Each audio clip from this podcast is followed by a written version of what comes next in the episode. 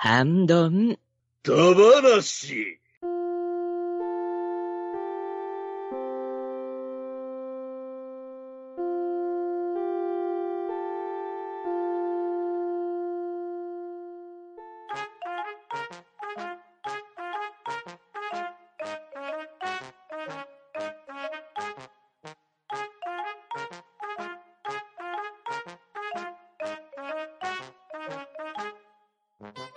はい、こんばんは。ハンドンダ話始めていきたいと思います。MC のパンタンです。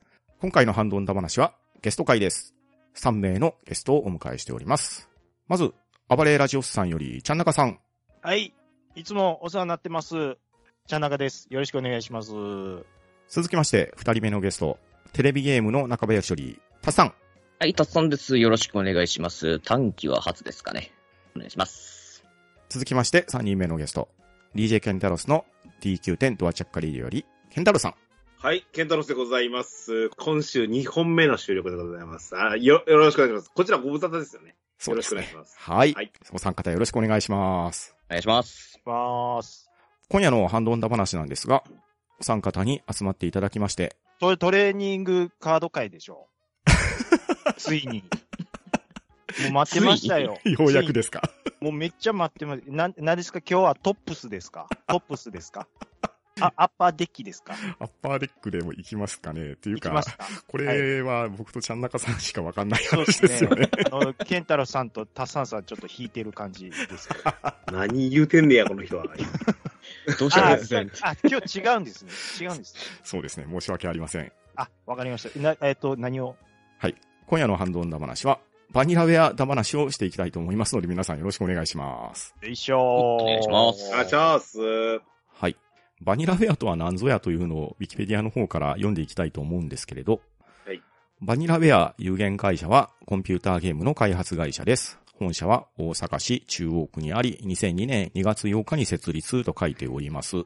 概要としましては、主にオリジナルの中世西欧風ファンタジー世界によるアクション RPG 作品を制作しており、2D グラフィックスやドット絵によるアニメーションにこだわりを持ったデザイナーが多数在籍しており、絵本がそのまま動いているかのような滑らかで美しい世界を展開しています。ソフトクリームのような頭のバニラ坊やがバニラウェア公式ツイッターのイメージイラストになっていると説明されており、ゲームファンの方であれば一度は聞いたことがあり、知らないまでもゲーム画面を見れば、あ、あの会社ねってわかるような会社といったら、皆さんわかりやすいんじゃないかなと思うんですが、皆さんいかがでしょうかね。もう、もうその通りですね。その通りだと思います。はい。で、今回はそのバニラウェアファンの皆さんに集まっていただきました。そしてまず、皆さんから推しのゲームタイトルというのを教えていただきたいんですが、はい。バニラウェアが作っている作品、ウィキペディアに載っている作品だけ紹介していきますが、はい。2006年にファンタジーアース、ザ・リング・オブ・ドミニオン。こちらが Windows の方で出ておりまして、発売元はスクエア・エニックスになっています。その後、プレイステーション2で2007年にグリム・グリモア。同じく2007年にプレイステーション2でオーディンスフィア。その後、2008年に任天堂 DS でクマタンチ。そして2009年に Wii でオボロ村正。そして2011年にプレイステーションポータブルでグランナイツヒストリー。2013年にはオボロ村正をプレイステーションビータの方に移植されました。はいはいはい。で、2013年にはドラゴンズクラウンがプレイステーション3とプレイステーションビータで発売。はい。その後、2016年1月14日にオーディンスフィアレイブスラシル。これはプレイステーション2で出ていたオーディンスフィアのリメイク版ですね。こちらがはいプレイステーション3とプレイステーション4、プレイステーションヴィータで発売。そして2018年にはドラゴンズクラウンプロ。こちらがプレイステーション4。そして2019年にプレイステーション4で13騎兵防衛圏。その後、同じく13騎兵防衛圏が2022年の4月に任天堂スイッチで発売。そして現在の最新作としては2022年7月に発売されたグリムグリモアワンスモアというのが開発タイトルとなっております。クマタンチ以外は全部やってますね。うん。へー。はい、やってます。タさんはどうですか？うーんと、クマタンチ、グランナイツヒストリーが手つけてないですかね。ああとファンタジーアスか。その辺ぐらいですかね。は。ないるほど。ケンタロウさんは？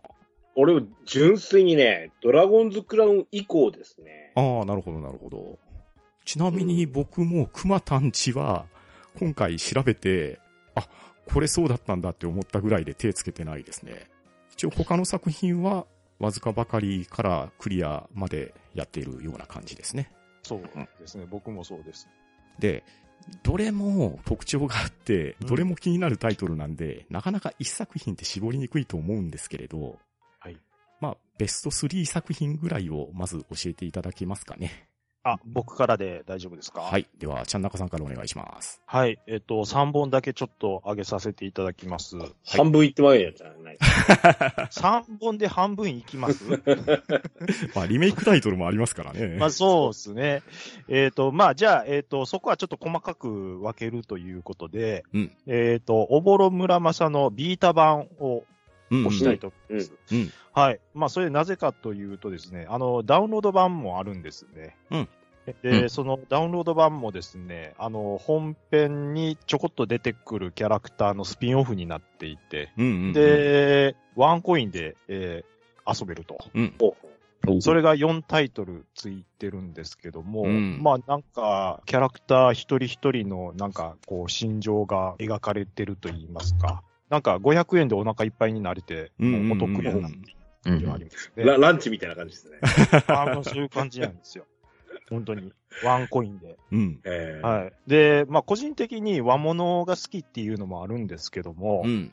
あのーまあ、物語を進めるにあたって、こう、刀、日本刀をね、こう、いろいろ獲得していくような、まあ、そこでこう、題材として扱われている日本刀が実際に実在する日本刀であったりとか、うんうん。なんかファンタジーでもあるんだけども、ちょっとそういったところは、その、現実、あ路線のものを持ってきてたりであるとか、うんなんかその辺のミックス具合がすごく好きですね。うんはい。で、あともう一つが、オーディンスフィア、レイブスラシル。はいはいはい。まああの、おぼろ村正と並んで、もうこれアクションをやるっていうことであれば、もう、あの、オーディンスフィアかなっていうふうに思ってます。うん。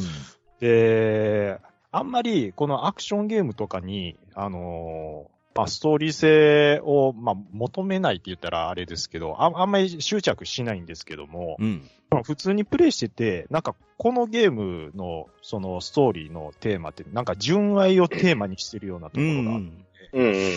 なんかね、あおっおっさんやのにこういう純愛もんにキュンキュンするんやなっていう。ああ。でもわかりますよ。えわかります？なんかね、あのー本当はね、ちょっとね、アニメ調のキャラクターが結構キャッキャウフフしてるような、あのタイトルって、僕あんまり手出さないんですけど、うん。あの、バニラウェア作品に関してはちょっと別腹っていう感じがしまして、うんうんうんうんうーんやっぱりその、社長の上谷さんうんの絵のタッチであるとか、うん。うん。まあ、やっぱりその上谷さんの、こう、こう経てきた、まあ、えっ、と、キャリアであるとか、そういうところをなんか知ると、まあ、ファンになって応援してしまうみたいな、うん。ちょっとそういう心情にもなるっていうのがあるのはあるんですようん。うね。ん。で、あと一本が18 13騎兵防衛権。はい。で、これ、まあ、事実上の最新作というか一番新しいタイトルなんですけども、うん。もうまあ、バニラウェアといえば、まあ、アクションで 2D、うん。うん、ちょっとインディーズ感溢れる、懐かしい感じが楽しい。で、うんサクサク遊べる。映画綺麗っていうところで楽しめるっていうところだったんですけど、うん。最新作、これもう全く違うジャンルでやってくるっていうのがあってですね。僕、まあこれあの、ケンタロスさんのとこでも喋らせていただいたんですけど、うんはいはいはいうん。いい意味で全部期待を裏切ってくれたと。うん。うん。アドベンチャー全然やらない僕がですね、うん。全然もう、もうどんどん、どんどん次くれっていう感じで、もうズガズガやってしまったんですね、これ。うん。うん。で、なんて言うんですかね、あの、アドベンチャーで、まあ名作で言うと、シュタインズゲートとかもあると思うんですけど、はいはいはいはい。僕ね、シュタインズゲートは個人的になんか、なんか途中やっぱ眠なってまうんですよ。まあ、そうですね。大筋に乗るまでちょっと長いですからね。で、でななんか、ずっと喋ってんの、俺読んでるけど、な眠いな、みたいな 感じ。まあまあまあ、あの、これ個人の、まあ、感想なんですけど、まあそこへ来てその13騎兵防衛権っていうのは、そのアドベンチャーであっても、こう、引きつけられる、まあ、上谷さんの、まあ、力っていうんですかね、アイデアというか、うん、まあ、あの、単純にこのテキストアドベンチャーで終わらせないっていうところが、あの、まあ、アイデアマンだなっていうふうに思って、うん、このソフトもっと売れてもいいのになって思うので、ぜひ皆さんには、はい、やっていただきたいと思ってます。なんか、はい、導入から締めまで全部やっちゃいましたね。まだ閉まってないです。喋ることまだいっぱいあれしてますんで、大丈夫です、大丈夫です。はい。3本です。はい。以上3本です。はい、ありがとうございます。では、タスさんは3本いかがでしょう、はいそうですね。まずゲームに対しての面白いとは何ぞやっていうことを考えまして、うん、えっ、ー、と、まあ、ストーリー性でいうところで、まず13騎兵防衛権ですね。はい、うん、こちらはやっぱりね、よくできているじゃないですか。うん、頭から終わりまで、で、ね。えー、いろいろと、なんですかね、こっちの考えをいい意味で裏切り続けてくれたというか、そうそうそうそう、いうところがあって、まあ、本当終わらしたのはつい最近なんですけど。うん、ですよね。うん。まあ、いろいろちょっと市場が絡みまして。はいはいはい、はい。まあ、その辺がね、よくできてたなと思って。で、なんですかね。うん、ゲームをやってるというよりも、うん、なんか読んでいるというか、あはいはい、そういう感覚にしてくれるものでありましたね。で、うん、そういう辺が、まあ面白いところかなと思いました。で、まあ別の面白さということで、えっ、ー、と、アクション性ですかね、うん、ゲーム性、操作してる間の面白さ。はいはいはい、というところで、オーディンスフィア・レイブス・ラシル。うん。ですね。まあこれも一個の何ですかね、終焉でしたっけ？に向かって、その5人の主人公のそれぞれの流れを描いていくものなんですけども。ですね。うんね。で、5人の主人公それぞれのアクション性が、まあ全然違って、結構同じボスとかと戦うことが多いんですけど、うん、そうですよね。うん。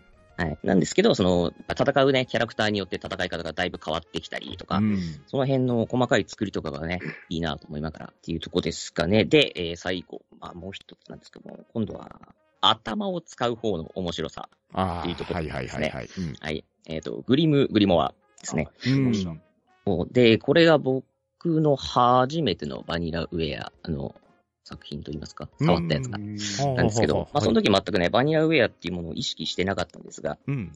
うん、まあ、なんとなしに手に取って、なんとなしに遊んでたっていうもんなんですけど、で、これを、まあ、なんですかね、バニラウェアをさほど知らない人にまあ、最初に触ってもらえれば、バニラウェアってこんなもんですよっていうのが分かりやすいファンタジー色の強いゲームじゃないかなと思います。で、えー、っと、まあ、ストーリー自体もね、そんなに長くないんで、うん、ざっくりと終わらせられますんで、まあ、ちょっと触りでやってみるのもいいんじゃないかなとか思いながら、うんかといって、えっ、と、まあ、その、まあ、ジャンルとしてはリアルタイムストラテジーなんですけど、うん、それが苦手な人とかやったことない人だったら、まあ、難易度を下げて遊べば、ストーリーをスッとできますし、うん、リアルタイムストラテジーが好きだ、手応えがあるのをやりたいって言えば難易度を上げたりとか、あとは何ですかね、条件戦闘、うん、いろんな枷をつけられた状態の戦闘が本編のステージ以上にあるんで。ありますね。うん。はい。なので、まあ、そういう方が、リアルタイムストラテジーをよく遊びたい人でも満足して遊べるんじゃないかなと思って、こちらの3本を押したいと思います。はい、ありがとうございます。はい、では、ケンタロウさん、3本どうでしょう？はい。えー、っとね、えー、ボリューム、今出されたやつから先喋りましょう、俺は。はい。はい、俺も実は、やっぱ13期系防衛権ですね。うん。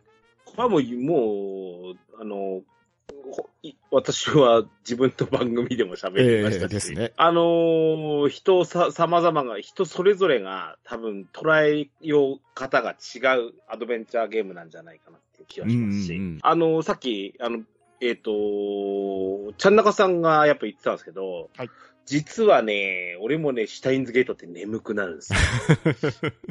やっぱいるんですよね、同じような方は。うん、うん、もう年齢的にアドベンチャーをひたすらやるっていうのは辛い年齢になってきたのもありますよね。うん。で、それで、でも、その、やっぱり、あの、プレイしていくのに眠くならない。な、うん、なんなん、なんの話なんですか、これは。睡眠剤か、なんかあれですか、風邪薬かなんか。な、何の話なんですか？風邪薬の話。じゃないんですけど、あのね、13期系防衛権ってアドベンチャーゲームなんですけど、うん、眠くならなかったんですよ。うん。ならないですね。実にテンポが良い。うんですね。このキャラクターをここまで読んだら終わろうみたいなところができるし、うん。まあちょっとそのストーリーの方はまあ割愛しますけど、うん。そういうそのシステム面の部分っていうのがよく作られてて、うんうんなんだろうな、あのまあこれ割とバニラウェア作品全般に言えるんですけど、なんか紙芝居をいじってる感じ？ああ、なるほど。紙芝居の一枚をめくりながら、その中のキャラクターを動かしてるみたいな感じにも見えるので、うん。そのなんかその緊張感みたいなところとか、うんうんあと、ただもの読むだけじゃなくて推理働かせるとか、そういったことも必要になってくるので、うん。13機系防衛系はそのゲームシステムのテンポもいいっていうのがありますよ。うんうん。そんな気がします。うん私は。はい。で、もう一本。えー、もう二本かな、俺は。俺も。並んで。これはオーディンスフィア、レイブスラシルス。うん。うんこれ実は今年の頭クリアしたんですよ、ああ、そうでしたね。うんう俺。ん。うん。実は、ちゃんなかさんの何かおすすめのツイートかなんか見て、あ、これやらなっていう時に、セール入ったんですよ。うんうんうん。おーうん。それで買ったんですよ。だから、ちゃんなかさんにアフィリエイトあげてる。じゃあ、あの、後ほど、はい、お待ちしております。まあ、はい。よろしくお願いします。で、これをもう、やっぱりさっきのあの13期系と同じで、あの、これね、全然俺、全情報を入れないで言ってた、やったんですよ。うんうん。もう、ちゃんなかさんの面白いっつうのだけを信じて。はい。うん。で、やっぱり、その、まアクションなのは分かってたし、うんバニラスベア作品なのは知ってたけど、どんなんかなっていう、その、手触りから、大きく裏切られて、プレイをしたっていう。うーん。で、これがさっきあの、えー、喋られたと思うんですけど、これね、プレイステーション2、ん ?2 でしょ？最初。そうですね。もともとはそうですね。で2の時によく作ったね、これって思いますよもちろんこれ、リメイク版なんで、うんいろいろおまけっていうか、あの追加情報っていうのはああってのレイブスラッシュなんですけど、うん。これをよく作ったねと思いますよ逆に言うとプレイステーション2で、あの、その、アクションで、うんえーた、あのー、多機展開をさせるっていう、そのし、まあ、俺はシステムばかり喋りますけど、うん。プレステ2で、例えば、ど、同じボスを出してくるけど、攻略が違う、対対対する敵キャラクターが、あの、味方キャラクターが違うとか、うん。うーんそれに応じるね、あの、なんだ、えー必殺技的なものの、あの、スキル、ポイスキルの伸ばし方みたいなのも違ってくるから、攻略変わるよ。うんでそのボスも実はうん、あるボスはラストボスなんだけど、あるボスはもう最初のボスだったりとか、うんうんそういう展開でするのもすごく新鮮だったしね。うん。同じボスだなと思ってても違うみたいなね。うんうんうん。うん。そういう、そうな、なんか、あのーキャラクターで、しどうしても集会をしないといけないじゃないですか。そうですね。うん13警部もそうなんですけど、し集会をさせないといけない作りにするって難しいと思うんですよ。うんうんうんう。ん。その時に、また同じかいって思わせないような作うん。うり。ん。うん、そういったところを感じるのは、なんか丁寧な作りだなと思いますね。そうですよね。うん。はい。で、もう一本。はい。俺はやっぱ一番最初に触ったドラゴンズクラウンの衝撃がでかいですね。ああ、ないるほどね。確かにね。で、これは、俺、あの、理由があって、うん。もともと、あのーゲームセンターっ子なんですよ、俺。はい、そうですよね。で、あのー当時、カプコンのベルトスクロールアクションがとても好きでうん、うんうんうん。で、俺、実はその、えっ、と、天地を食らうとか好きだったんですけど、天地を食らうはい。2とね、うんうん。あのー割と好きだったものの一つに、うんキングドラゴンズありましたね。はいはい。で、これはね、あの、やっぱりあの、なんだろう、えっ、と、ロールプレイングの、えー、主人公みたいな感じ？で、うん。で、あの、ドワーフとか、うん。えっ、と、えー魔法使いとか、うん。あーファイター、戦士とかね、うんうんを選んで、なんか攻略していくやつだったんですけど、これワンコインで結構進めたゲームだったんですよ。で、このドラゴンズクラウンってすげえ同じ匂いするじゃないですか。そうですよね後からね、多分説明あるかもしれないですけど、うん。この方もともと、あのー上谷さんって、うんもともとカプコンのこのベルトスクロールとかを作られてた、うん。ダンジョンズアン、ダンジョンズドラゴンズのアーケード版うん。を作られてた経歴を持ってるっていうところで、はい。やっぱ当時のそのベルトスクロールのカプコンうん。の知ってる人が作ってるっていうのもありありとわかるゲームで、ですよね。うん、そこに来て、その、あの、世界観が俺の好きなウィザードリーとか、うんうんあと、漫画ですけど、ダンジョン飯とかうん。のはいはいはいはい。ちょうどこの頃読み始めた頃だったんですよね、うん。俺。だったんで、すごくこう、楽しくゲームが、あの、なんかなんだろう、あの空気感に馴染んでうんうんうんプレイすることができたっていうのがあって。めちゃめちゃわかります。ねわかりますね。うん。でちなみになんですけど、これ俺、プレステ3が最初だったんですよそうでしたね。はい。で、もう俺、プレステ3実はぶっ壊れちゃいまして、うんうんうん。もうできなくなっちゃったんですよ。はいはいはいはい。そんなんで実は、その、さっき、ちゃんなかさんが、オーディンスフィア、レイブスラッシュル、おすすめされてた時にう、ん。ドラゴンズクラウンプロも半額ぐらいになってて、うん。はい、買いました、みたいな感じで。えーでした。うん、ドラゴンズクラウンはだから、うん、とてもなんか、お、お、俺の中では、やっぱりかなり上位に来るかな。うんうんうんうん。またあの、ドラゴンズクラウンってこの街を歩くときに戦士たちはまず武器を揃えに、うん。あの、お店へ向かったとか。そうそうそそううそうそうそうそう。あの、なんていうんですかね、その物語、本をこう読み聞かせるような、んナレーションが入るのね。そうそううん仕掛けであったりとか、あとオーディンスフィアも、まず、あの、子供が席に座ってうん。物語を読むっていう、そうそうそうそう。そう。本を取り出してね。ね。そうそうそうそう。本を見てるっていうね、感じうん。その辺の仕掛けが、あ、こう、なんていうか、中世の本を読んで、あの、その物語を展開していくような空気感でやりますよっていうのがすごい伝わってくるんですよね。そうですよね。会社のコンセプトとして。うんうんうん。なああいうのがすごいなんか、おおなんかい、うん、なんか、やってることはゲームとしてシンプルなのに臨場感があるというか、うん。うん。なんかすごくクオリティの高いことしてるようなイメージが、はい、ありますね。ですよね。はい、はい、はい。お前、こっから先コントローラー逃げれ、握れよ、みたいな。流さそうれてるそうそうそうそうそうそうそうそうそうそうですね。この武器屋のお姉ちゃんの父触っていいのかみたいな。そうそう。そうそう。父で思い出したんですけど、あの、これちょっと余談なんですけど、え。うん。この実はドラゴンズクラウンさっきのプレイステ3って買った買ったって言ったじゃないですか。はいはい。これもね、理由があって、うん。あの、お正月ゲオセールってあるじゃないですか。はいはい。1000円以下半額セールとかやってるんですよ。ああ、ありまますすよね。うんうん。それで実は490円ぐらいで買った。ああいいと思います。うーん でしたすごいお買い得ですね、それは。あで、ただ、ちょっとね、この俺買った当時なんですけど、プレイステ3、まあプレイステ3ですね。うん。あのね、息子がね、まだ小学生かな、ああ、なるほど。だったんですよ。うん。一緒にプレイするのに、うん。あのキャラ造形はまずいなと思いながらやってましたよね。うんうん。ですね。もう多分忘れてると思いますけどね。うん。そうですね。そんなうちの息子も18歳ですよ。大きくなられましたね。はい。はい。はい。そんな、そんな余談もありました。なるほど。あと、僕の方なんですけどね。はい。まあ、皆さんが大体挙げられたタイトルに被るんですけれど、もうぶっちぎりで一番は、やはり13騎兵防衛権なんですよ。いいでしょうね。ええ。もう、僕はこれ、全人類筆形って言ってはばからないんで、うん。それか、あの、ずっと借りてます。ええ、大丈夫です。はい。ああ、もう、これは衝撃を受けました。ちゃんなかさんも言われていたように、バニラウェアは、やっぱりアクションゲームと、緻密なドット絵っていうところが、売りのゲーム会社だと思ってたところに、はいアドベンチャーゲームが来て、で、そのシナリオがね、もう狂気のシナリオなんですよ。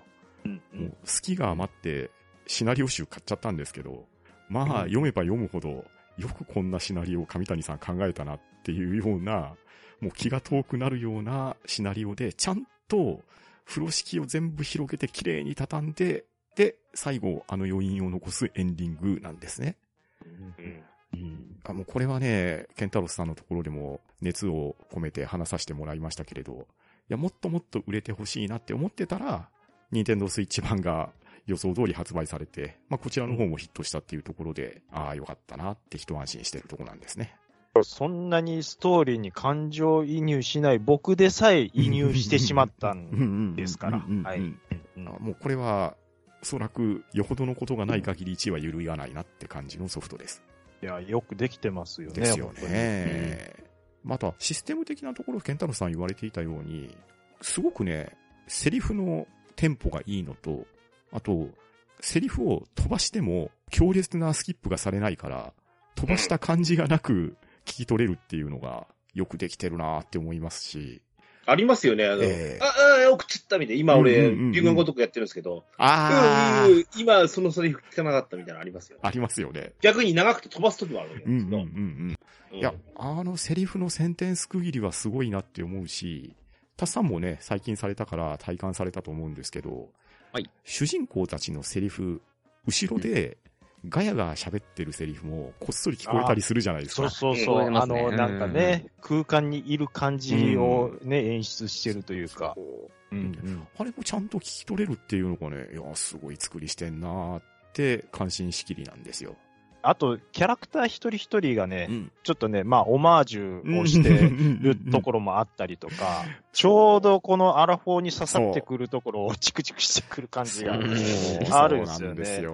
うん。なんかね、もうあの、狙ったように1985年とか持ってこられるとね、もう、もう一部の人には、ええもう、もう知ってるその時代みたいな感じになりますからね。なりますよね。まあ、だからそういう体験できるっていうのは、稀有なゲームかなって思って、まあ、これはやはりうん。一番に持ってこざるを得ないなって感じですね。よかったですよう。ん。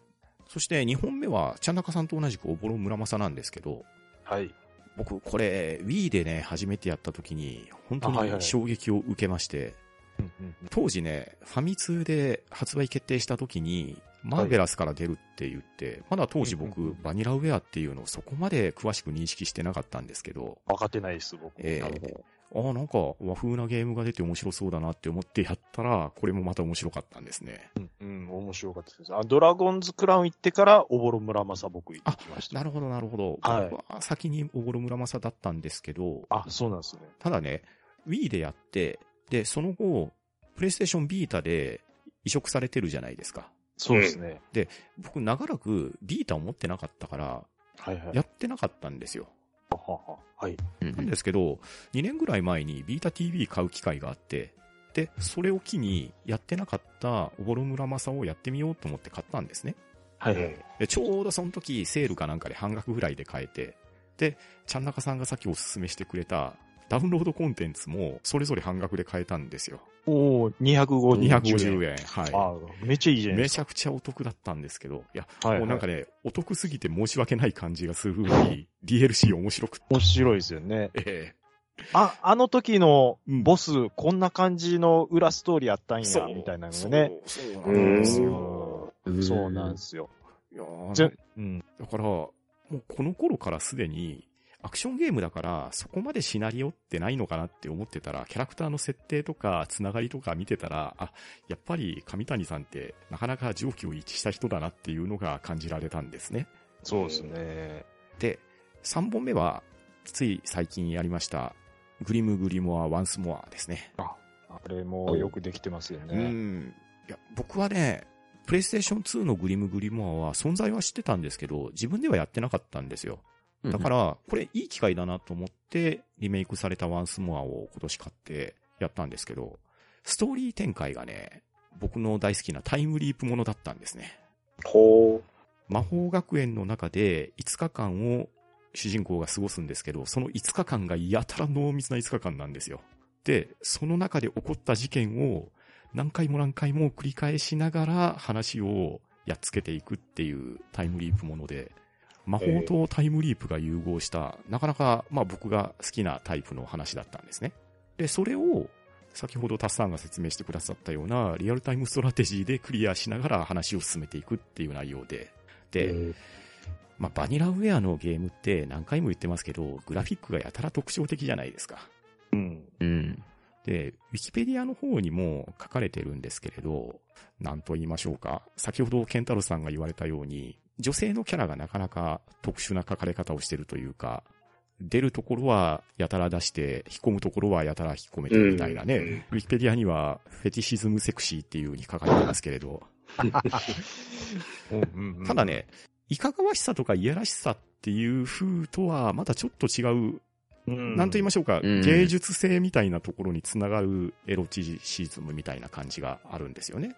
そうですね。まあ、あの、うん何がいいって、おっさんはきっちりそうおっさんとして書かれてるんですよ。うん。そう。うんうんなんか、どっかの会社の、もう男と女全部美男美女で揃えるみたいな。うんうんおっさんなのにめちゃめちゃかっこええやんとかじゃなくて、もう、そあの、一期のおっさんめちゃめちゃおっさんやな、とか。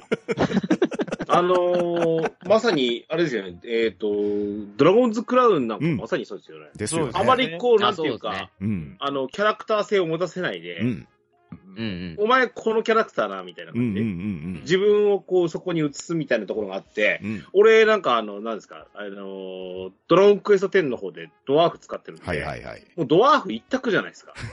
そうなったら。あのおっさんなわけですよ。うんうんうんパワーファイターが。ですよね。うん。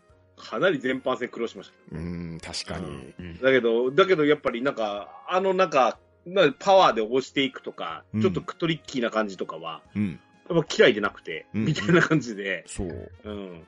いや、すごくね、やっぱデザインが優れてるので、ただただ可愛い綺麗じゃなくて、筋骨隆々がそれがまたかっこいいみたいな書かれ方するじゃないですか。うんうん。で、またね、悪そうなやつはね、心底悪そうに書かれるんですよ。そうですね。すごいわかりやすい顔してますよね。ですよあね。で、そうかと思えば、あ、君はこういう人だったのっていう裏側もあったりして、そういうキャラクターの表と裏が感じられて、で、大体どのゲームも様々な登場人物が出てきて、で、人と人との絡みが群像劇としてストーリーに落とし込まれてるっていうのが、どの作品もバックボーン背負ってると思うんですよ。で、それの出し方がグリムグリムあって結構うまかったなって思うのと、あと、リアルタイムストラテジーなんで、ユニットをね、自分が魔法陣から召喚して使うっていうゲームなんですけど、このね、召喚できる魔獣とか、精霊とか、このあたりもね、あの、先ほど言ったように、グラフィックが綺麗で、デザインが秀逸なんですね。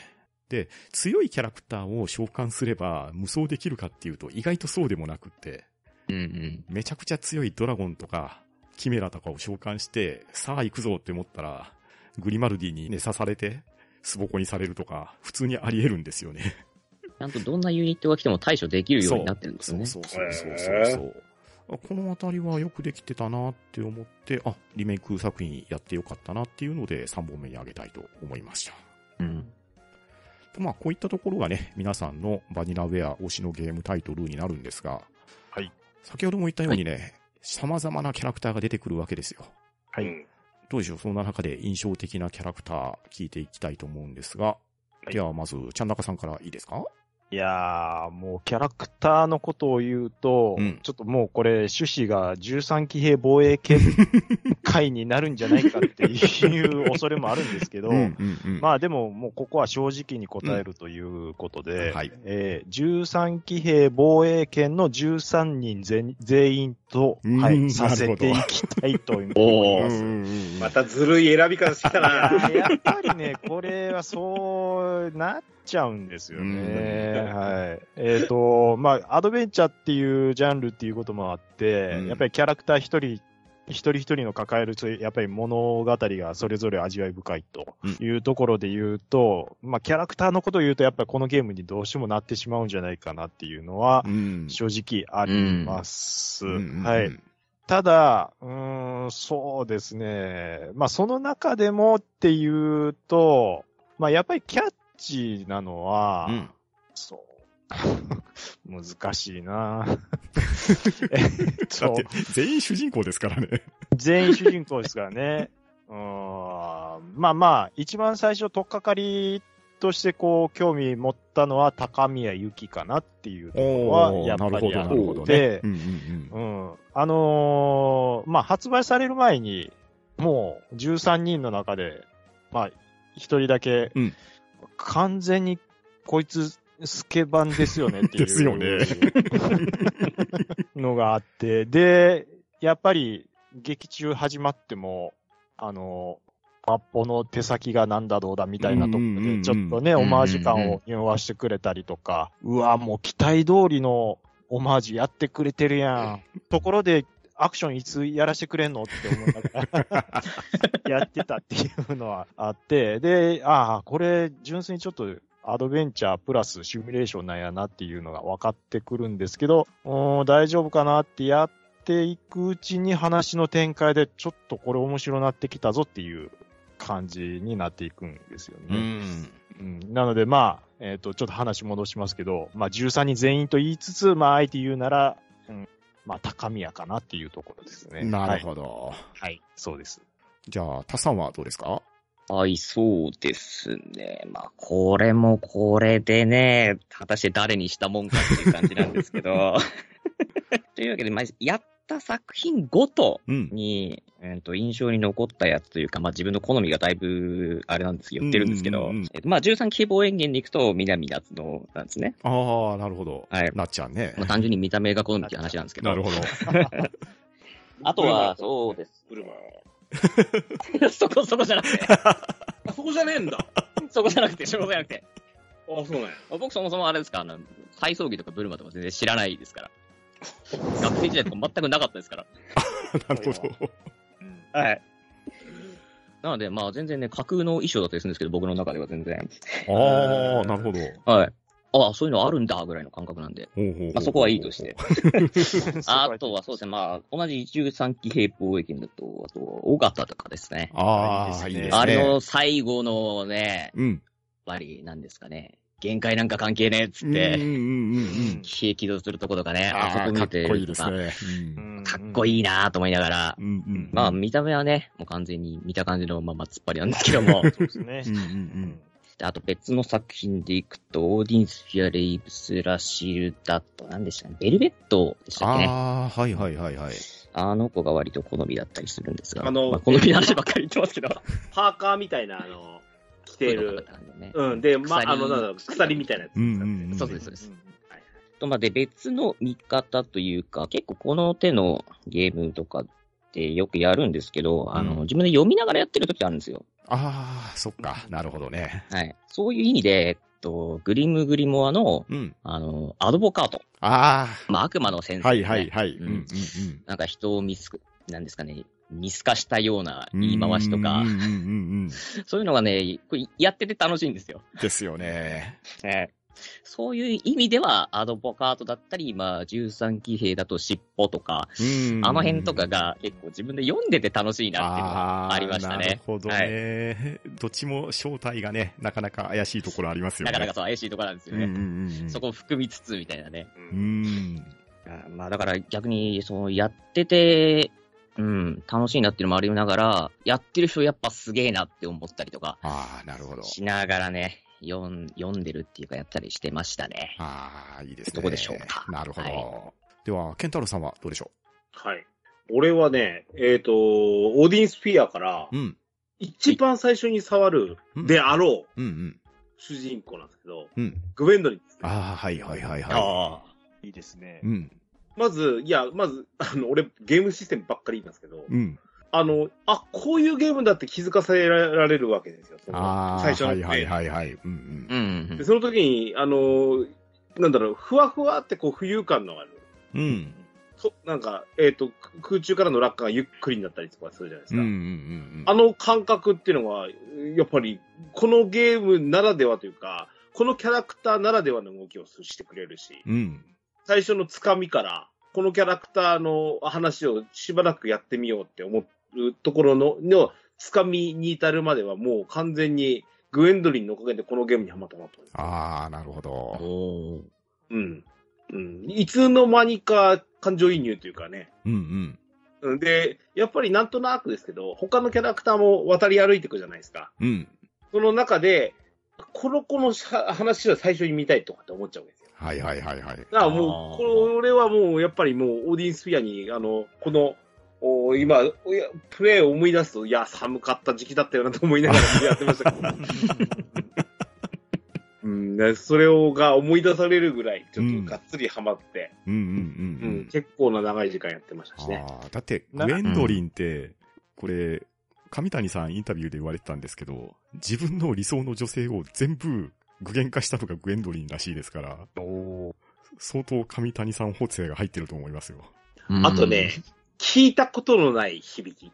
グエンああ、はいはいはいはい。グエンドリン。口に出して言いたいうんういう、ん そんな感じうんうん。ですわ。あとね、そうですね、あの、13希望営業から何人かなんですけど、はい。うーん、その、俺、ちゃん中さんみたいにずるいやり方しませんからね。あ、はい。僕はもうずる、ずるくやってなんぼなんで、はい。まあ、というよりは、その13人から選ばないっていう意味なんですけど、俺なるほど。あなるほど。うん。あのー実はその、何ですか、その、やっぱりゲームシステムの話なんですけど、はい。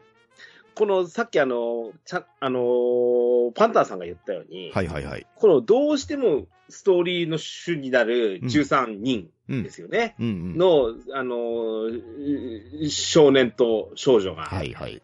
が主人公なわけですけど、うん。実は、モブキャラ、ないしサブキャラはいはいはい。的なものの魅力ってすあごいあるゲーム。で、ねうんうんうんうん、やっぱりこの13人の絡みの中にいるキャラクター的なところっていうのがあってうん。う、ん。ああ、なんかこの時代の高校生に戻ったなって思わせてくれた二人ですけど、はいはい。芝くああ、なるほど。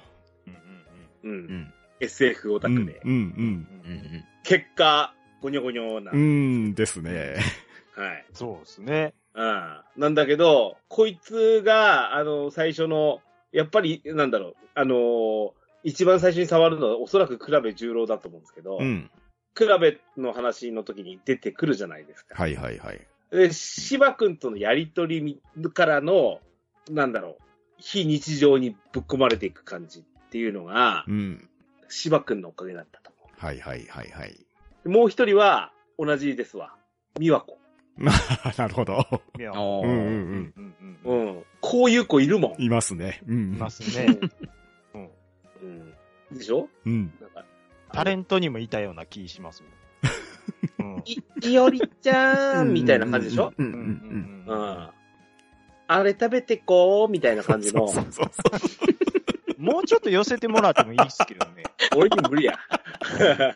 でうん、あの、本当になんか、なんだろう、その、えっ、と、その、ストーリーには入ってこないうん。いい感じの、その、お友達感ととか、あの、ほら、なんとか先輩が気になるの、みたいなことを言ってみたりとか。言ってましたね。うんうんあああいう、この、日常の学校を表してくれたのが美和子っていうキャラクターだったと思ううん。うんんで、うん。うん、ここなんかすごくこう、あれです。重要だったわけです。なるほど、しなるほど。これまた後半はゴニョゴニョになってるんですけど、そうですよね。あれがなんか一番ショックだったんですよ。うん。もうこの辺にしとこうかな、俺。あのー、ケンタロスさんの、あ、ちょっと話戻しますけど、グエンドリンの、あの、僕、これ、なんか秀逸だなって思うのが、あの、バニラウェアってやっぱりその、まあ、ウィキペディアにもあるように、この中世西欧風ファンタジーの世界によるっていうところで結構いろいろやってるっていうのもあって、あの、グエンドリンのデザインって、なんて言うんですかね、白鳥の湖をこう演じる白鳥役のバレエダンサーのような、ほうほうほうほう。あの、入れたちだなって僕思ったんですよね。うんすごい知的なこと言うじゃないですか。僕は元来知的なんですよ。ラジオさん聞いていただければわかると思うんで。なるほど。はなるほどって言われてますけど。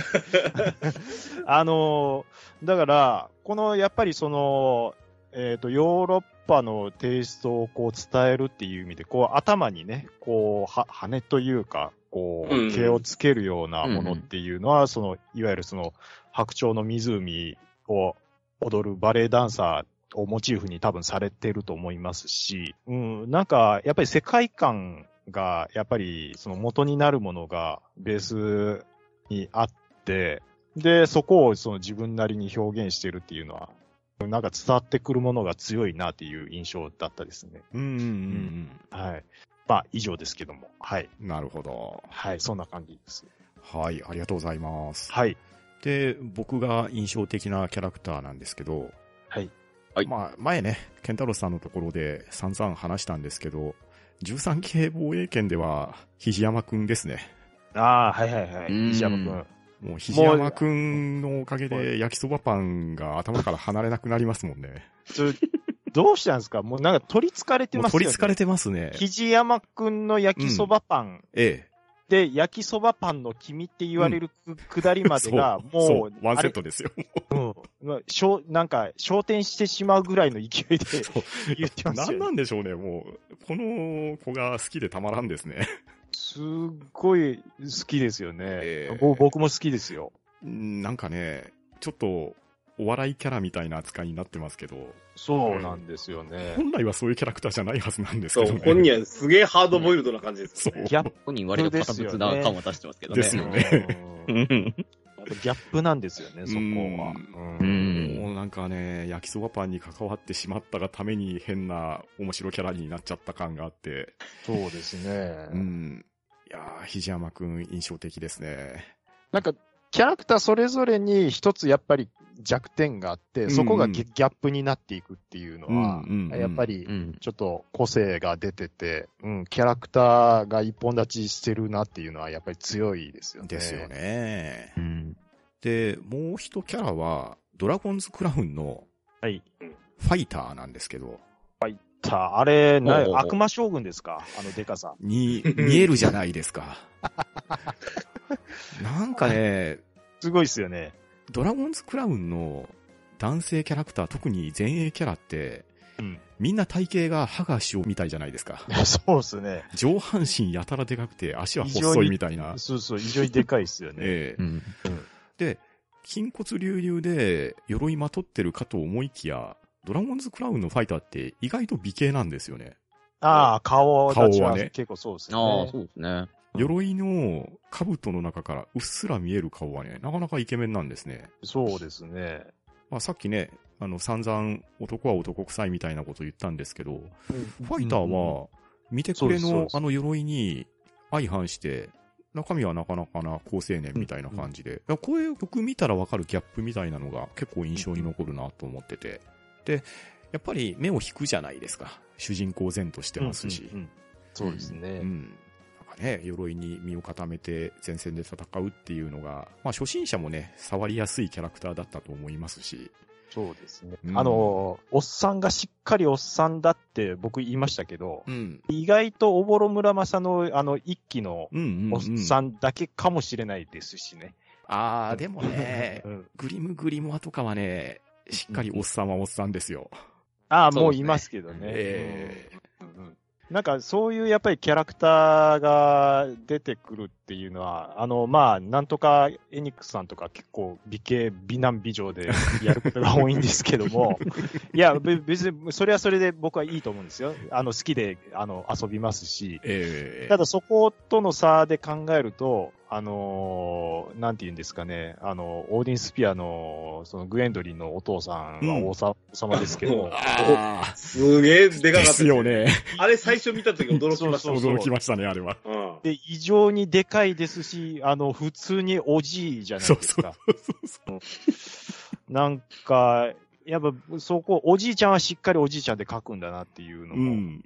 いいと思いまそうしたし。そう。でもやってることはなかなか極悪非道なことしてましたよね。そうなんですよ。あそこに、その親子間の情がないっていうところが、まずちょっと切なさを感じるんですよね。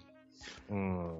でもそれにちゃんと従ってやっていくっていう、そうな、ななんていうんですかね、けなげさっていうんですか。うんうんうんうん。ありましたね。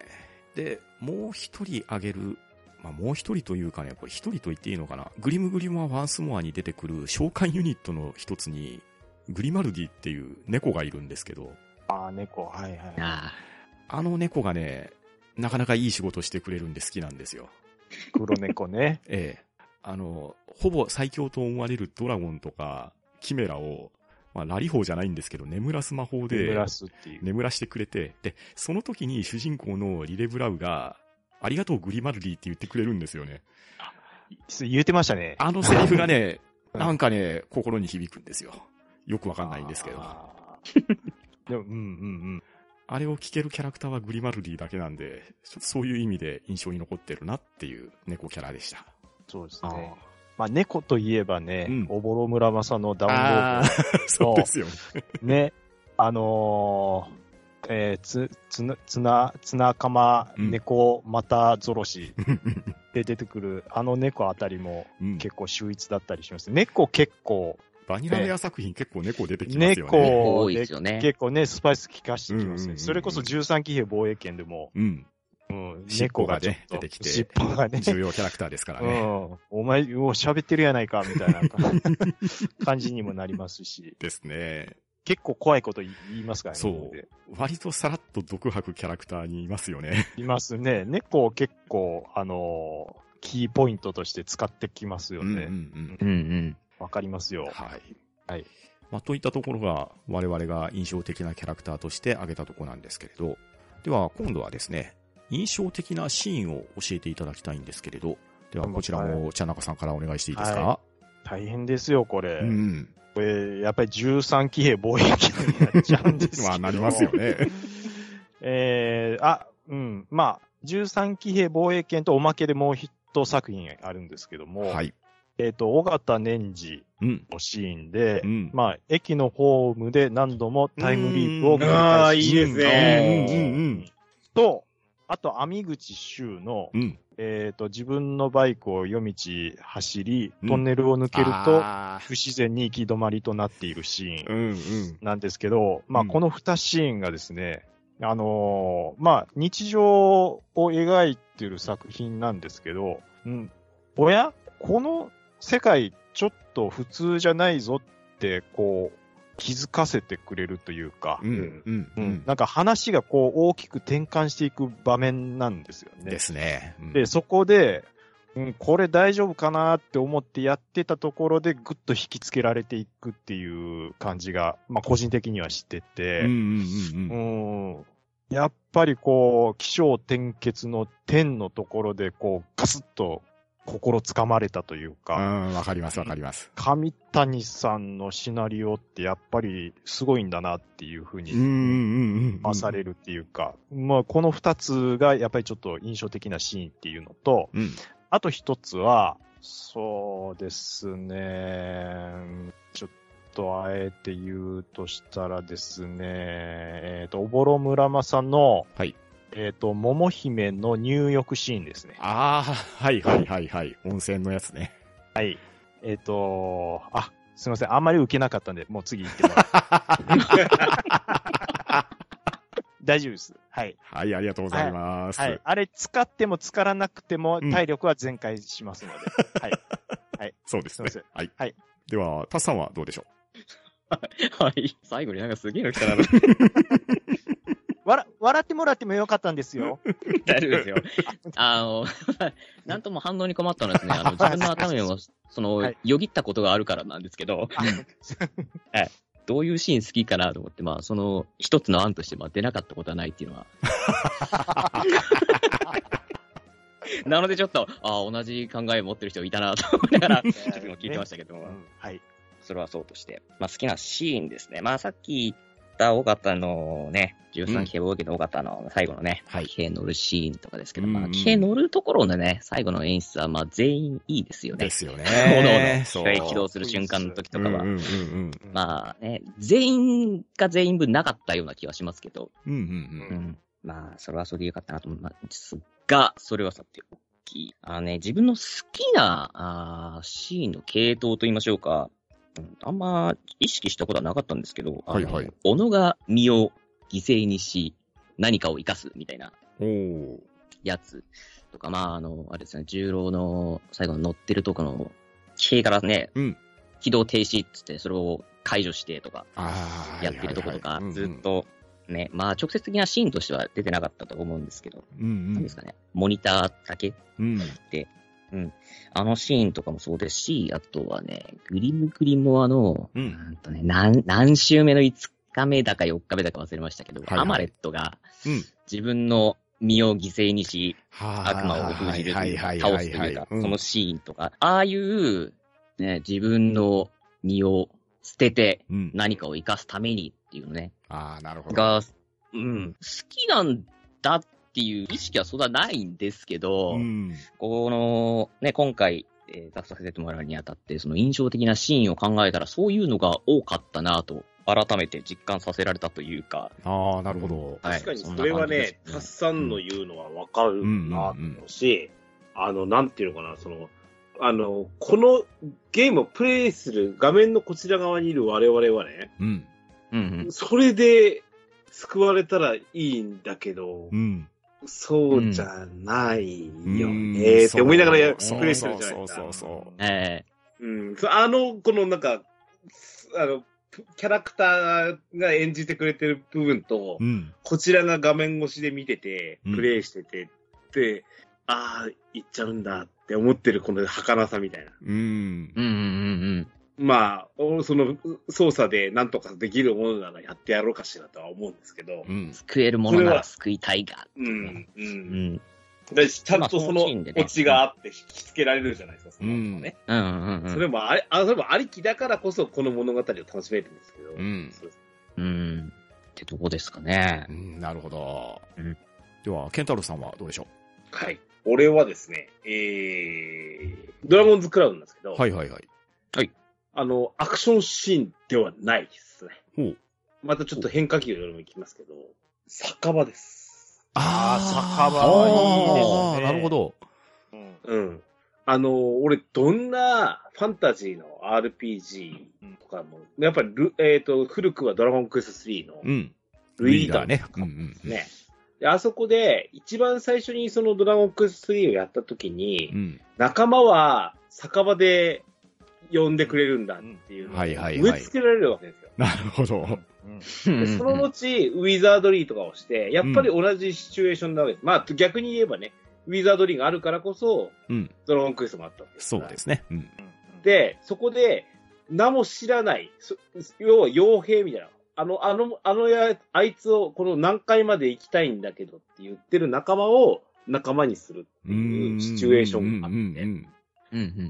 で、だからそのファンタジーのうところの酒場って、まあ、このぐってぐでにさ、あの、ビールばっかり飲んでる親父もいればう、ん。看板娘のお姉ちゃんがいて、うん。あのお尻触られながら料理運んでくるみたいな。うんあ思い浮かべちゃうわけですよ。うんうん、で、ドラクエの時なんかはあのドット絵にそれを思い描いてたわけだよ、はいはいはいはい。うんうん。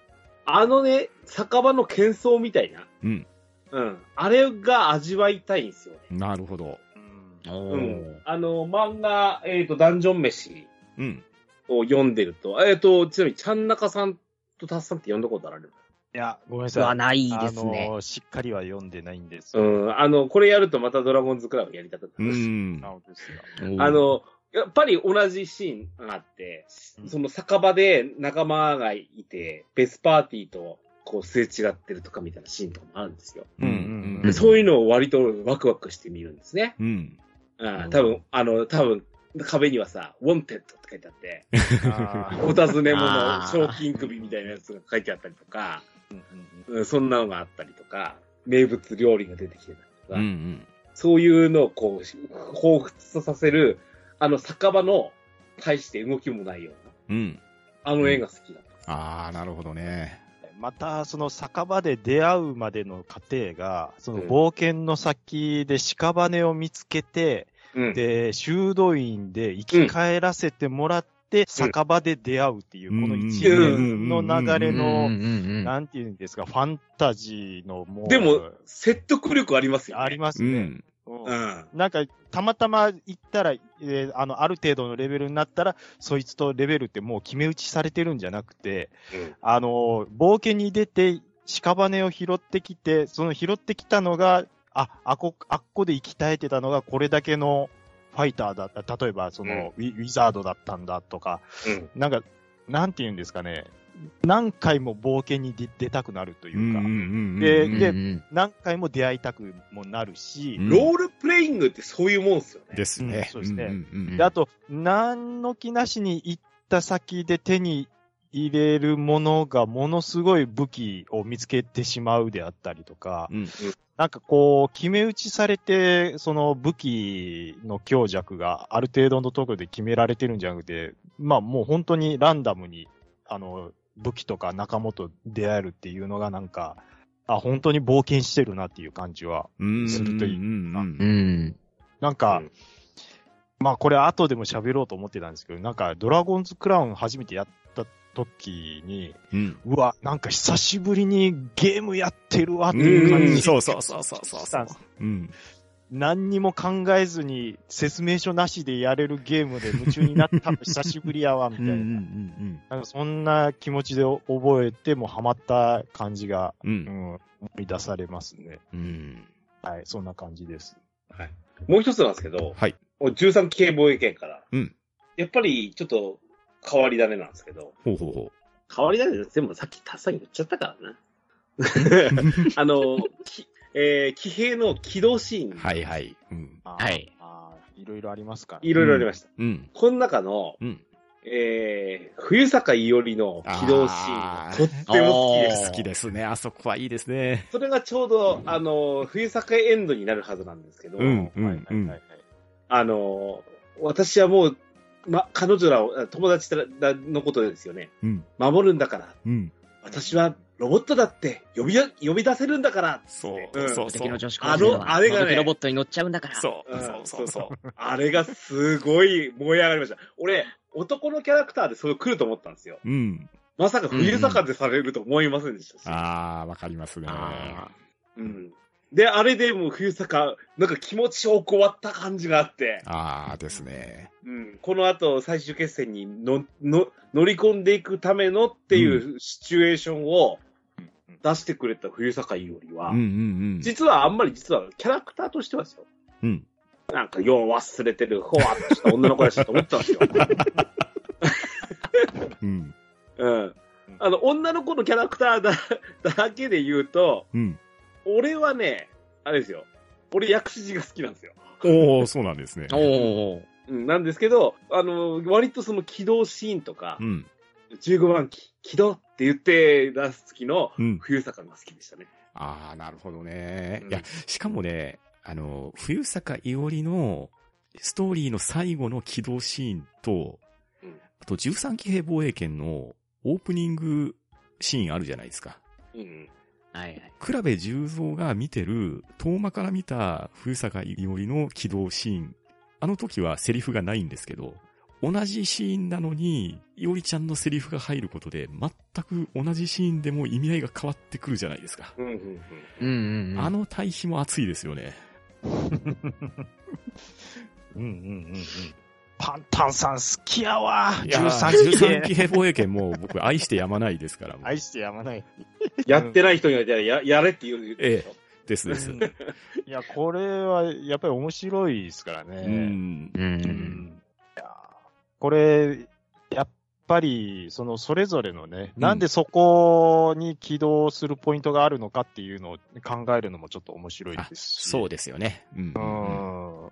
なんか、三浦くんとかは、ああ、まあ時代の、あの、せいもあって、そういう、ね、起動位置になって、うん。き傷が残っちゃってるのか、とか、うんうんね、うんうん、なんかそういう細かい設定もよく作られてるし、うんうん。うん。ですよね。白いんですようね。ん。なんで尾形が右足首にあるかっていうところもね。そうですうね、ん。うんそれすることによって自動的にあのペポーズになるでしょそう そういうことですよね。ってなもんですからてなもねん。ですよ。うんよく考えられてるんですよね。うんですね。わかります。もう、単純にその、騎兵がドーンって出るところがすごくかっこいいし、そう。うん。でも、やっぱりその2.5グラフィックっていうんですか、いわゆる。うん。うん。最近流行りの、ああいうのが効果的に使われてますし、うん。うん。あのー、2.5っていうのは僕は結構好きな表現ですね。うん、なるほど。はい。あの、騎兵もさ、うん。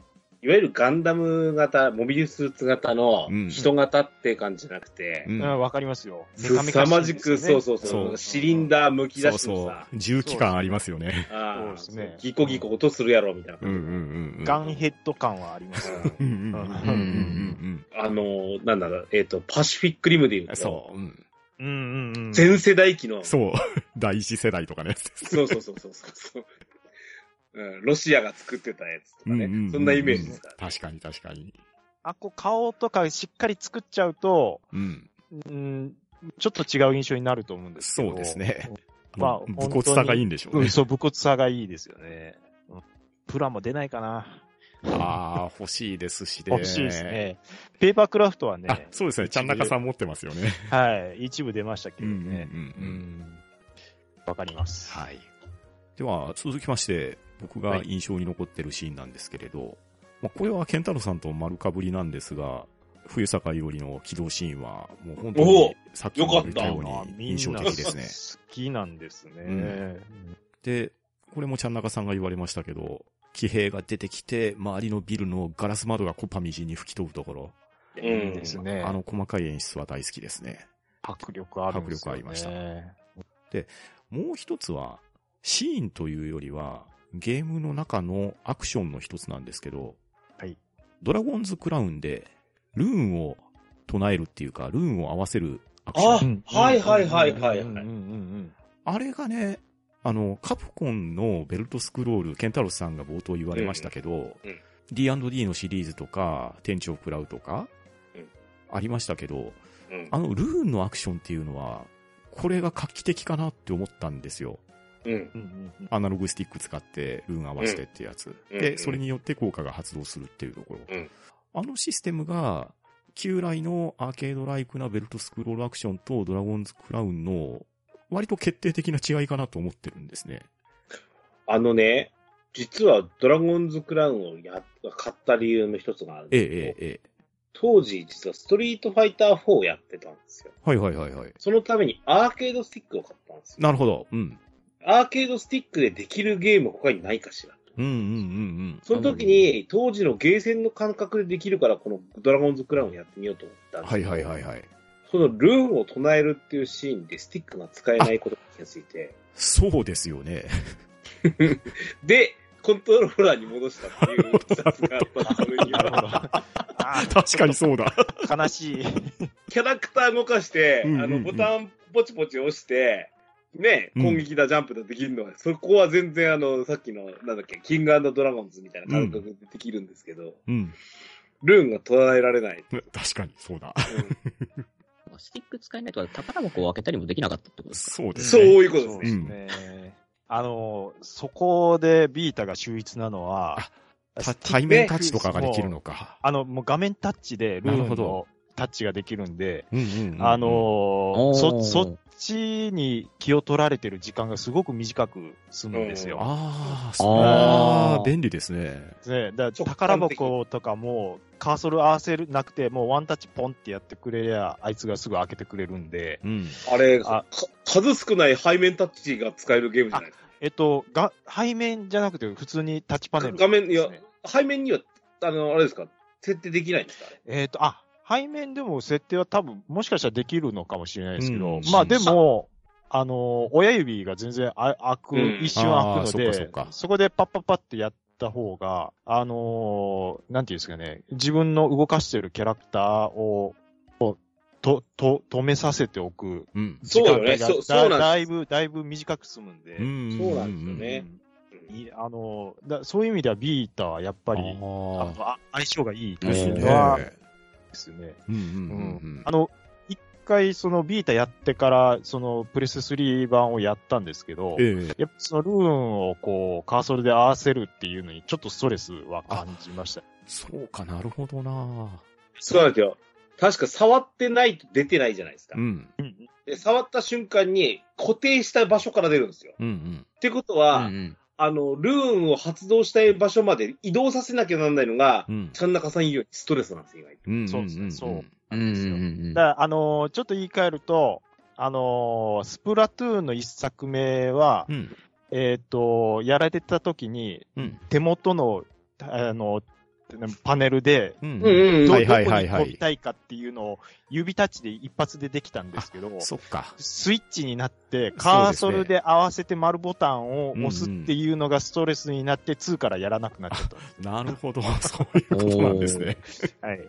あのーなんかね、その当時、その、ビータで、なんか、もう一つやりたいゲームが少なかったっていうのもあって、うん。あの、やりたいゲームでビータ版があれば率先して、そのビータ版を買おうっていう。うん。感じだったんですよなるほど。で、オボロ村正と、あと、レイブス・スラシルと、はいはいはいド。ラゴンズ・クラウンとかはもう全部ビータ版で揃えました。そうだったんですね。はい、そうですね。なるほど。はい。あの、いや、まあまあ、でも、あの、最初にプレス3とかね、うん。あのプレス4でやってる人からしたら別にそんなストレスになることはないとはうんうんうん思うんです。うん。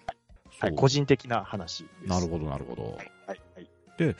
そのルーンもなんですけど、もう一つ、これもドラゴンズクラウンなんですけど、えっと、皆さんドラゴンズクラウンクリアはされてる感じですっけ？はい、知ってます。はい。あの、俺ねえ、かなり後半まで行ったはずなんだけどな。ほうほうほう。あのーそこで PS3 が死んだ。あ、そっかね。あ ーまあ、決定的なところはあれですけど、あの、要はね、ドラゴン戦なんですよ。うん。ドラゴン戦が、まあ、昔からある表現っちゃ表現なんですけど、うんうんうんまあそれが、まあプレイステ3の時代、あの当時、まあ最新ハードでしたし、うん。その時代の一番綺麗な機種で、うんうんうん昔の演出をやるとこうなるんだよっていう、奥からこちらに飛びかかってきたり、炎を吐かれたりとか、う。うんんあれはなかなか、あ、こういう見せ方をされて、こういうプレイ感覚になるんだなっていうので、なかなか当時衝撃を受けたんで、これはベルトスクロールアクションの一つのシーンとしてもまだ印象深いかなっていうのが残ってますね。そうですおねー。あと、オンラインで協力するときに、うん。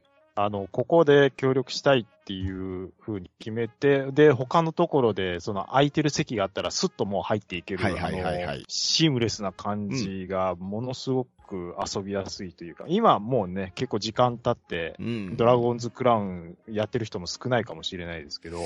ああ、そうか。まあでも、その発売された直後とか、あの話題になってる時とかは、うんもうすぐにストレスなく、その4人パーティーすぐ組めるというか、でしたよね。ううんんうんだからそのテンポ感も良くて、ついついやり込んでしまうみたいなうん。うん。感じはありましたね。ですよね。で、あともう一つだけ、おぼろ村正のはい。オープニング、このムービーがね、すごく綺麗なんですよ。たーたたーたたたたーでしょうんそれ、それ、それ、それ。大好きっす。でね、おぼろ村正の一番最初に出たのって Wii だったんですけどね。あの、今になってみれば Wii って SD 画質なんで、そこほどまででもないと思いがちですけど、うん。まあ YouTube とかにもね、オープニングシーンとか上がってたりするんで、もし見れる環境あったら見ていただいたらいいんですが、うん。夕暮れの日が落ちていくシーンから月が昇ってくるシーン、これがね、今見てもね、驚くほど綺麗なんですよ。あああ。だから Wii のスペックにしてそれだけ表現できてしまってる、やっぱり画力ですよね。うん、ですねう。ん。いやーでね、それがね、先ほど、ちゃんなかさんが口ずさんでくれた音楽と相まって。音楽がね、音楽がねいいですよね。そう。んまあ、これも、詳しい人はご存知と思いますけど、ベーシズケープっていうところがほぼほぼ手掛けてくれてるんですけど、すごくね、重厚な音を響かしてくれて、大体どのゲームもその世界観に合った音楽組み立ててくれてて、で、おぼろ村正って和風なゲームじゃないですか。うん。和を感じながらも壮大なオーケストラの音でオープニングが流れるんですよね。で、その時々に先ほど言ったような日が沈むシーン、そして月が昇るシーン、また能面がね、えーアップになったりするシーンとか、あと刀を抜くシーンシーン一つ一つもね、もうすごくいいゲームなんで、おぼろ今マさはね、リメイクされないですかね。今ね、ええ。あの、ウェブサイト見てるんですよ。はいはいはい。で、あの、さすがにほら、収録しながら見れないので、うん。今、透明だけで見てるんですよ。ええ、ええ。早くこれムービーで見たい。ですよね。で、いや、あの、ちょっと驚いたのは、うん。なんか大河ドラマっぽいじゃないですか。そうですね。確かに。オープニングはそんな感じしますね。で、あの、なん、なんだったら、ゲーム画面を出してないでしょ？アクションシーンを。ああ、なないでしょ？そうですね。すごいですね、これね。はい。うんうんドラマティックに。うん。えあのー刀をね、うん3本ぐらい設定しておいて、うん。ある程度使いすぎると刀が折れてしまうんですよね。で、そこの、あのー刀をこう休ませるために切り替える、その辺のマネージメントもやっぱり面白いですし、うん。ー刀を切り替える瞬間は、あの、一瞬その、あの、ルパンの五右衛門の居合切りみたいなうん。のがシャキシャキっと出てうんあの、一瞬ちょっと、あの、無敵状態になったりとか、うん。で、それをどのタイミングで使うのか、で、えっ、と、一番本命の刀はいつ、こう、復活するのかとか、まあそういったところをこう考えながら、こう、アクションをしていくのも、なんかちょっと頭使いながら、でもサクサク遊べるというか。そう、すんかくね、スピード感溢れるアクションなんですよ。そうですね。なんか、ただボタンガチャガチャするだけじゃなくて、うんちょっとその辺のマネジメントも考えながらやるっていうのがあって、うんうんうん、なんかやっぱりその単調にならずに遊べるっていうのは、やっぱそういう仕掛けがあるからかなと。これ、なんかもったいねえことしてんな。俺やってねえんだよな。これをね、だからね、現行機種でリメイクよすべきだと思うんですよ。そうですね。まあ、うんうんうんもし、あれだったら、ビータ版をぜひやってみてください。いや、今更ビータはないっしょ。あでも、あれですよダ、ダウンロードを遊ぼうっていうのであればそ、もそもビータを買いに行くことが嫌ですわ。ビータお持ちでないっていうダウンロードコンテンツをやろうとしたらビータ版じゃないとそういや、なんですよねそうってたらやってますよ、多分。うんうんそっか。これ誰か、ケンタロウさんにビータあげるみたいな人、ないかな。もらなんかもらってもいないような気もしますけどね。うん、他に何すんねんって話がやっぱ一番なると思う。あー、まあじゃあ、これやっぱりリメイク早く出てそうほしいそうそう。ってなことだって、してこの流れはするでしょうって思いません、いやありそうな流れかなと思うんですよね。うん。ボーディースフィアも、そう。グリムグレアもやってるんで、うんうんうん。そろそろ、おぼろ村正さんもちょっとね、やってほしいですよそうですね。ね。うん、ただやってほしいですね。こすると3回目になるっていうところ。まあでも3まあまあ回目来ても、全然遊べる、色あせない感じでしょ？色あせないと思いますし、おそらくなんですけどね、やっぱりビータ版の DLC ってもっともっとやってもらいたいと思うんですよ。うん。なんならもうあと3本ぐらい追加で出してもらああー、ってもいいそれはもう、こちらとしては望むところですね。うん、そうですね。本編だけでも大概ボリュームありますよ。ありますね。ありますね。ええ。うんだって、キスケと桃姫のそれぞれのストーリーで東と西から合致するところまでっていうところがね、うんうん。まあ、二度美味しいわけじゃないですか。そうですね。本編だけでも楽しめますけれど、またね、DLC がすごくいい出来なんで、まあ、ぜひ、なんとかならんすかね。ここってさええこのバニラウェアって自体は、うん。いわゆるデベロッパーなわけでしょそうですね。はい。制作元なわけでしょ、うん、です。で、発売元はほら、それぞれのゲーム、ほとんどもうバラバラに出てる。そうなんですよ。まあ、アトラスとう、ん。お日本一ソフトウェア、あまあ、これはグリムゴグリモーか。うん。マーベラスがやってるって感じなんですけど、うん。ほら、プラチナゲームズとかももううん、パブリッシャーやってるじゃないですか。はいはいはいはい。自分で出すしかないよ、オボロみたいなさ。あ、キス、あれは、えっ、と、バニラウェアがっていうことですかそうそうそう。でも、バニラさん、やっぱね、社員、うん少数制っていうところありますからねあねの、あれですよ、ほら、なんだっけ、パブリッシャーになるためにつって、あの、俺、あれだったんですよ。あの、プラチナゲームズの時に、うん。ワンダフル版を、あああ、はいはいはい。れを、その、何ですか、えっ、と、クラウドファウンディングして、うんうんうん。キックあの、スターターで。出しますよ。はいはいはい。そうそうそうそう。それで出し、で、これが、あの、何、パブリッシャー1本目だっていうふうになったんですけど、うん。あの、や、言ってくれたら出しますよ、それ。うん。うん確かに。あそれ、プラチナさんはっていう話ですようん、ねだ。からもうバニラウェアもうちで出すんで、ボロブナマサクラウドファンディングしできます、してもらえませんかねあ、出しますうんなんなら1万ぐらい出しますみたいな。いまだに有限会社でやってる。そう、そうなんですよ。いや、しかもあのーなかなか笑えないことに、一本出すごとに、社運かけてやってるんで、そうですよね。いやいや。職人うん。集団っていうところにちょっと魅力があるというか。こう、もうちょっとすごく資本力があるところがパトロンになってあげれば、もっといいかなと思うんですけど、ね。そうなってくると、こういう時はもうあれなんですよね。この時代も中国の企業が金出すんですよね、おそらく。まあでもそういうところが入ってくると、このうん上谷さんの本当に作りたいゲームっていうところの邪魔になってくるというか。でしょうね。うんっていうこともあるんじゃないかなって思うんですけどですね。ね。金は出すけど口を出すなみたいなね。ううんん。だから孫さんみたいな感じな人が多分いいと思うんですよ、ね。あーなるほど。うん。あまあ、あの全然関係ない野球の話しちゃいましたけど。三木谷みたいなことになるとまずいってことでしょ？ああ、そうですね。まあ、とにかく、上谷さんの才能を潰さないようにっていうのが最重要事項ですよ。うんうんと、まあ、そんな具合の印象に残ったシーンなんですけれど。はいどうでしょうね。話はまとめに入っていきますが、いバニラウェア作品の魅力、皆さん語っていただきたいんですが、チャナクさんいかがでしょその他、バニラウェア作品の魅力っていうことですね。はい。そうですね。えっと、まあ、これさっきも話したんですけど、うんえっと、バニラウェア作品の、まあ、デビューっていうのは、僕結構割と遅くてですね。はい。で、2013年にドラゴンズクラウンが発売されてプレイしたのが最初だったんです。で、まあね、あの今でこそそのインディーズテイストの 2D、なんやったらそのドット A で新作が発表されるっていうことが多くなってきてるんですけど、うんうんえっとね、2013年ぐらいの印象は、うんまあ当時まだまだその 3D でどんどん綺麗にうん。うんゲームの作品を仕上げて新作をもうどんどん、どんだけ綺麗なのが今度出てくるかっていう空気感がまだ強かったと思うんですよ。うんうんで、そんなところに、上谷さんがうん。うん。ドラゴンズクラウンをこう掘り投げてくれて、うんうん。ものすごい、なんて言うんですかね、お温故知新を感じたんですよ、僕。な んか久しぶりに頭の中空っぽにしてゲームに夢中になってる気分やなっていうの、ものすごい夢中になってハマったんですよね。うんうん。今更 2D かって思いながら、でもその今更 2D かが面白いっていうのを。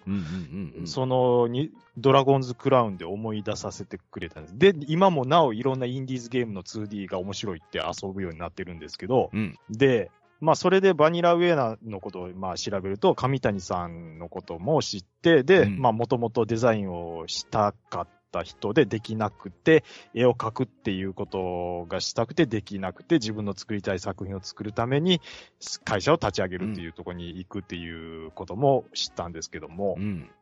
まあ、そう思ってそう絵を見てると、こう、懐かしくて、こう、シンプルなゲームの中に、うん。こう、やっぱりその、手書き感溢れる絵のぬくもりっていうんですかね。うんうん。まあ、特に食材の描き方とかですね。そうそうそう。もう、伝わってくるものがやっぱり強いんうんですよね。うんで、あと、まあ、これも言言いましたけども、シナリオ的に、まあ、純愛をテーマにしているものとかは、結構やっぱり得意にしてるんだろうなっていうところがあって、うんまあ、ぐっとこさせられるっていうのもありますし、うん。うんうん。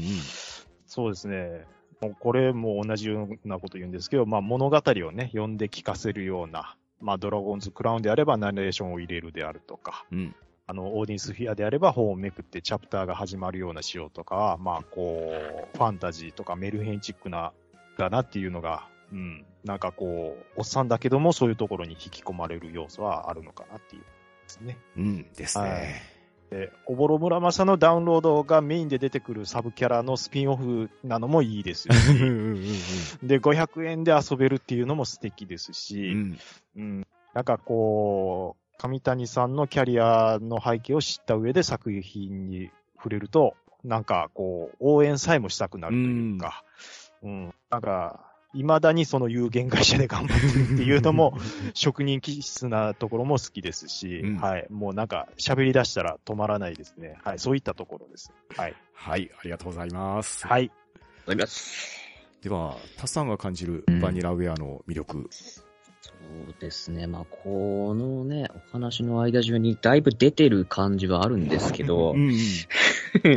まあ、アドベンチャーパート、バトルパートとかのつながりとかのテンポの良さ、うん、あと、僕、動きに合わせた 2D キャラクターの細かいモーション、なうん。食べ物食べた後ね、口の拭い方とかも全員違ったりしますから、細かいとかね。あの辺も細かいなとか、ちょっとさりげない、うん。なんですか、動きっていうんですかね、うん。ゆさがよりの一瞬スカートを押さえる様とか、はいはいあーはい。ちらっと見える瞬間瞬間、細かく、おそこを作らなくてもいいとこも作り込んでますねっていうところとかだったりとか、まあそれこそね、動く絵本を見てるような感じとかだったり、うんまああとね、やっぱりね、こここだわるの？っていうと、やっぱ食べ物関係ですよね。ですよね。これはオーディンスフィアの時にすげえ感じたんですけど、あれって食べるとどんどんね、ヒットポイントが上がっていくタイプの作りなんで、どうしても食べ物は切り離せないんですが、一個一個がね、あの、なんですか、テキスト含めね、うん。まあ美味しそうなんですわ。そやってると非常にお腹の空いてくる感じなんですけどね。そうそうそう美味しそうだしね、ちゃんとね、行儀よくごちそうさまといただきますするんです そうよ。なんですよ。やるんですよね。あれがまあ良かったりするなと思いながらね。あと、これがね、あとね、なんですかね、魅力かどうかわかんないんですけど、うんあの、基本的に続編を作らない。ですあー作らね。ないというか、作れない。作れないの方がでかいらしいんですけど、うんあのそうそうね、アイデアとか、その、一本に全力でつぎ込んじゃううんうん。なんていうんですかね、あの、設定とか、ね、伏線等を後には全く残さず、うんその一本で全部完結してくれる。うんだからこそ、やり始めからやり終わりまでの、しっかりとした、あの、なんで、もやもやを残さずう、んうんうん。気持ちよく終われるところとかが、一本一本できてるのが、まあ、魅力じゃないですかね。確かにそれは確かにそうかもしれないですね。クリアした時に、うん。終わったうんーって、そうそうそうそうそう。んんんうん。えあれはどうなったのとかがない、ないよねないない。うんう。うん綺麗にまとまってるんですよ。うん。やりたいこととかアイデアとかを全部ね、その一本に全力でつぎ込んでくれてるのでね、一本一本安心して遊べるというところもあるんじゃないかなと。思いますね思いますね。うんでは、ケンタロウさんいかがでしょはい。あのー、まず、なんかプレイしてほしいなと思いますよね。ううん、ですね。うん。で、あのー人に13騎兵防衛権を進めるのはうん。意外と楽なんですよ。うん楽ですね。ただ、13騎兵防衛権で終わってほしくないという。ところもあって、ですよね。うん。うん。ならばですけど、ドラゴンズクラウンは万人に進められるかしら。そんなことはないと思って。うんまあまあ、でもね、うんドラゴンズクラウン、なぜかわかんないですけど、フリープレイに来ましたからね。うんうんうんそうなんですよね。そういう意味でうんは敷居は比較的低いのかなってあの感じはするんですよね。ーそうですね。あの、ただ、だとするとね、ちょっとグリムグリムは俺やってないんで、ワンスモアや、あの、いずれやりたいなと思うんですけど、うん。今やれる環境の中で、うん。アクションゲームとお話をって思うと、うん。オーディンスフィアをやってほしいんだよオリエンスフィアは本当名作ですね。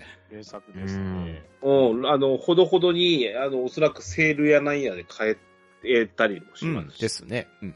うん。あのーリメイクだけにちゃんと作られておりますし、うんうんアクションの爽快感とか、このバニラウェアっていうゲーム会社、うん。うん。本当はおおぼろ村正なんでしょうけど、うん。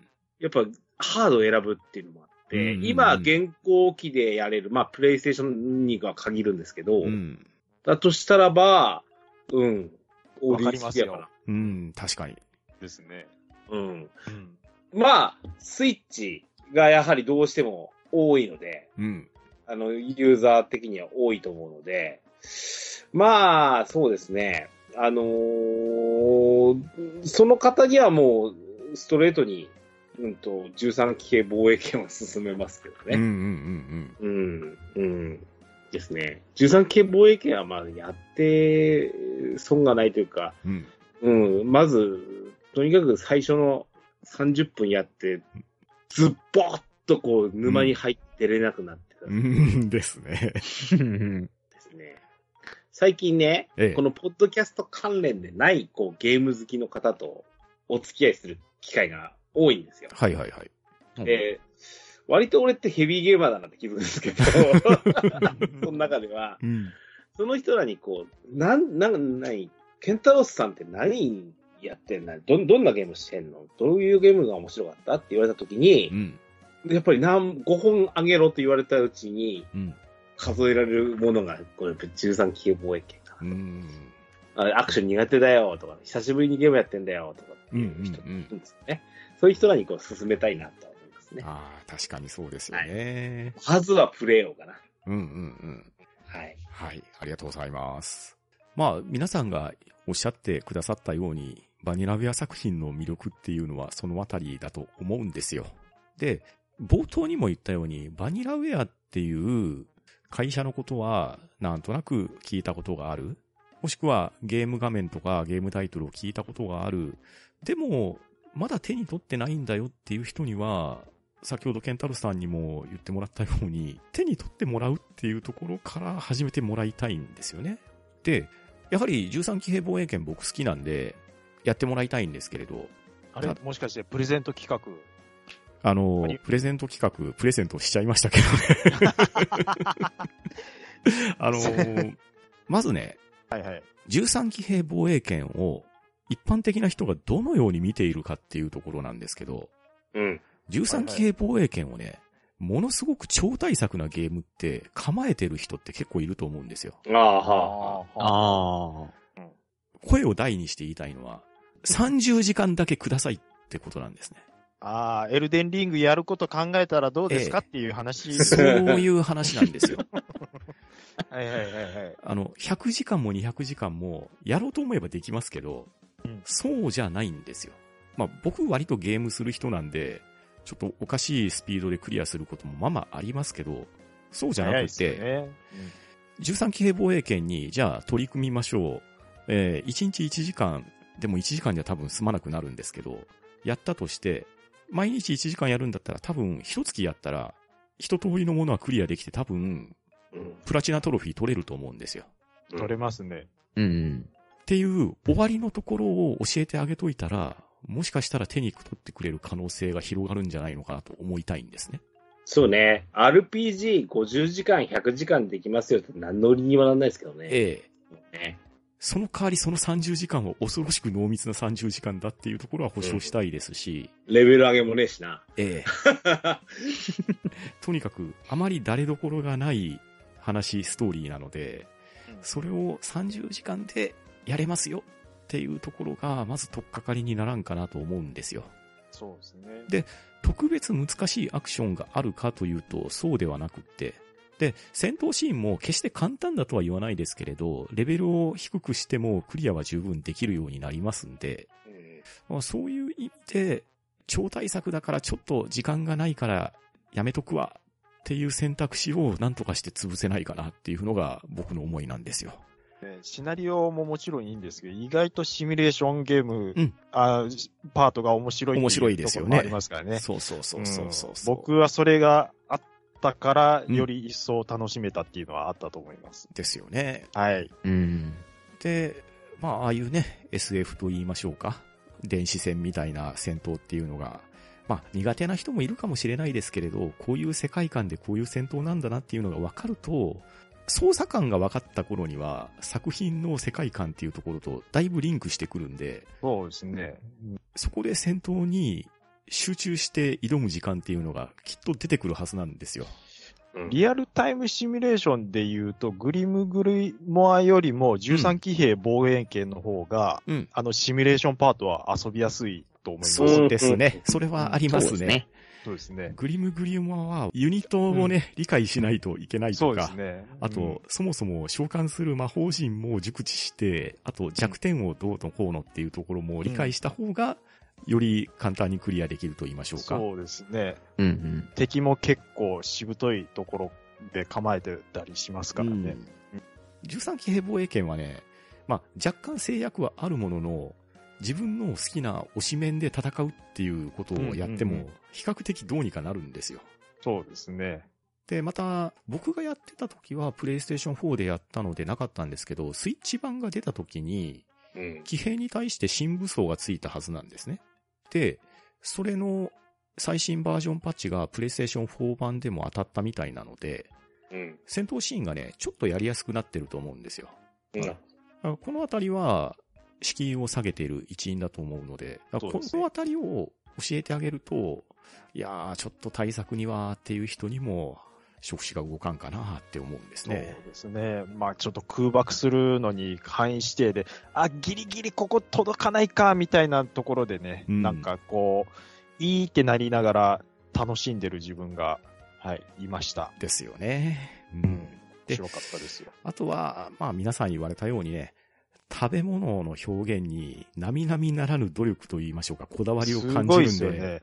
うん。すごいですよね。ドラゴンズクラウンに至っては、どこの何の肉かわからんようなものがものすごい美味しそうなんですから。で、しかもそれを自分で焼いてもいいし、煮てもいいし、塩をかけてもいいし、タレかけてもいいんですよ。そう、そう。